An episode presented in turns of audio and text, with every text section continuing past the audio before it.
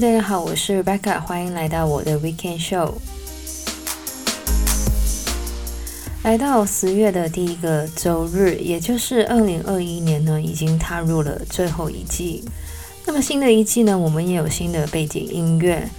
其实每次找背景音乐呢，我都有一种很复杂的感觉，因为之前的音乐听了三个月就很习惯了，然后换一首的话呢，我就会觉得怪怪的。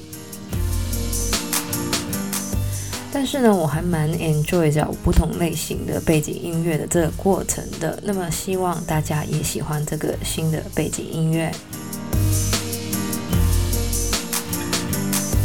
那么回到这个礼拜的主题，其实呢，这个主题我很早之前就想讲了，但是呢，一直就是没有做出来。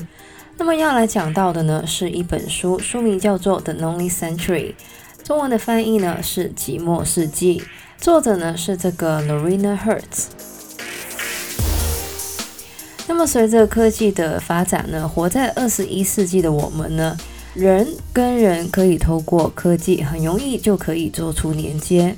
然而寂寞的人却越来越多。很多人都可能曾经感到寂寞，但是大家有没有想过，寂寞也会让人犯罪？在日本的立木监狱。老年的犯人在过去二十年间竟然增加了四倍，当中里面很多都是犯下小罪案的高龄妇人。这些妇人犯案其实只是为了逃避寂寞，但是老年人其实并不是唯一感到寂寞的群体。根据研究，在美国、欧洲还有澳洲，青年人的寂寞比例非常的高，每五个 Millennials，也就是千禧世代呢，就有一个人说自己没有朋友。到底为什么活在二十一世纪的我们越来越寂寞呢？原因可能是跟新自由主义 （Neoliberalism） 有关。新自由主义主要是在八十年代开始，英国跟美国分别在柴切尔夫人还有雷根的带领下走向了新自由主义。所谓的新自由主义，就是减少政府对于市场的干涉。在新自由主义底下，社会的保障越来越少，民生必需品价格上升。新自由主义除了增加了贫富悬殊的问题，同时也增加了寂寞的人口。贫穷会让人感到被边缘化，同时也会影响我们跟其他人的关系。因为新自由主义增加了市场上的各种竞争。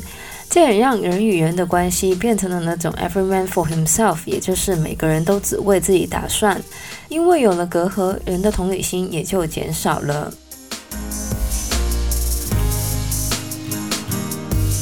近几年，欧美很多国家的民粹主义抬头，这种现象其实也跟寂寞有关。根据政治学家 Hannah Arend 的研究指出，寂寞的人更容易受到极权主义的吸引，因为他们觉得可以从中得到认可，还有人生的目的。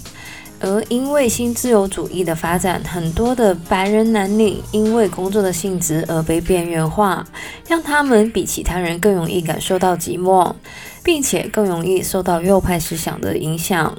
在美国呢，Trump 的支持者呢，其实就是一个很好的例子。当他们戴着他们的 “Make America Great Again” 的帽子出席活动的时候，他们会觉得自己不再是被边缘化的。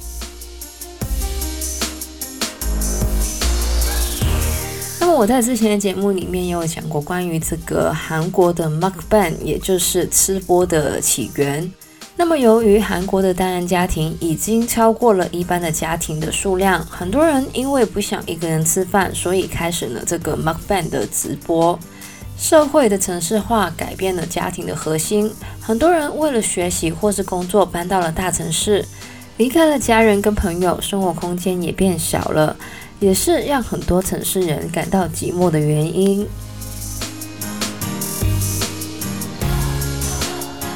根据研究，我们一天呢会查看我们的手机二百二十一次。那么智能手机的使用呢，其实会降低我们面对面的社交技巧。而这种情况呢，在儿童身上呢是尤其明显的。那么在英国呢，就有一项研究指出，儿童每天使用超过两个小时的电子产品呢，就会让他们的表达能力变差。那么寂寞是一种情绪，但是这种情绪呢，也会让我们发展出所谓的情绪病。我们在寂寞的时候，身体的荷尔蒙呢也会受到影响，胆固醇还有调节压力的 cortisol 皮质醇呢，会在我们寂寞的时候增加，从而呢让我们的血压上升。另外呢，身体对于寂寞的生理反应呢，也会让我们的脑部发炎。而当我们长期处于这种状态的时候呢，其实也会更容易生病。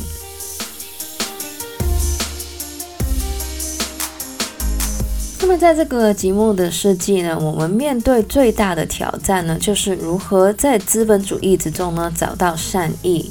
更大的社会安全网、完整的健保制度，其实都可以让我们感到被关心。而政府的政策呢，其实也可以让人感到自己是群体的一部分。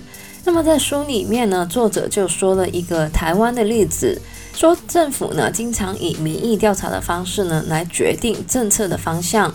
这种做法呢，可以让民众觉得自己的声音呢受到尊重，也让个人的寂寞感下降。那么最后，在个人方面呢，虽然我们已经跟我们的电话呢成为了 BFF 了，但是呢，在跟家人、跟朋友在一起的时候呢，还是尽量的把电话放下。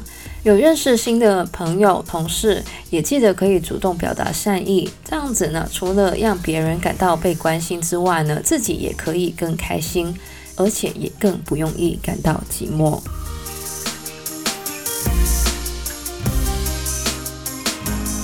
那么以上呢，就是我们这个礼拜的节目讲到的呢，就是《寂寞世纪》The Lonely Century 这本书。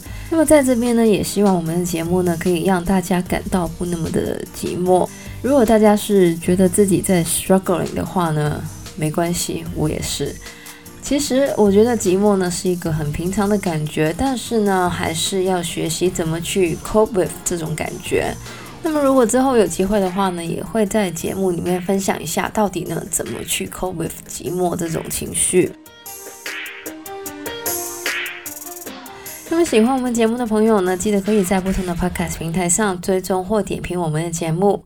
我们的节目呢会在加拿大东岸时间每周日的早上八点钟更新，也就是香港、台湾时间的每周日晚上八点钟。希望大家有个美好的周末，我是 Rebecca，谢谢大家收听，我们下个礼拜再见，拜拜。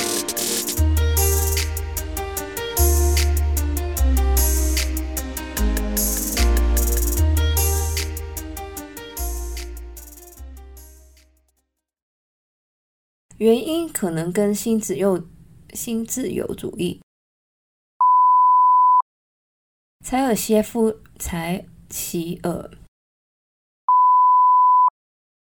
近几年，欧美很多国家的民粹主义、民粹主义，儿童每天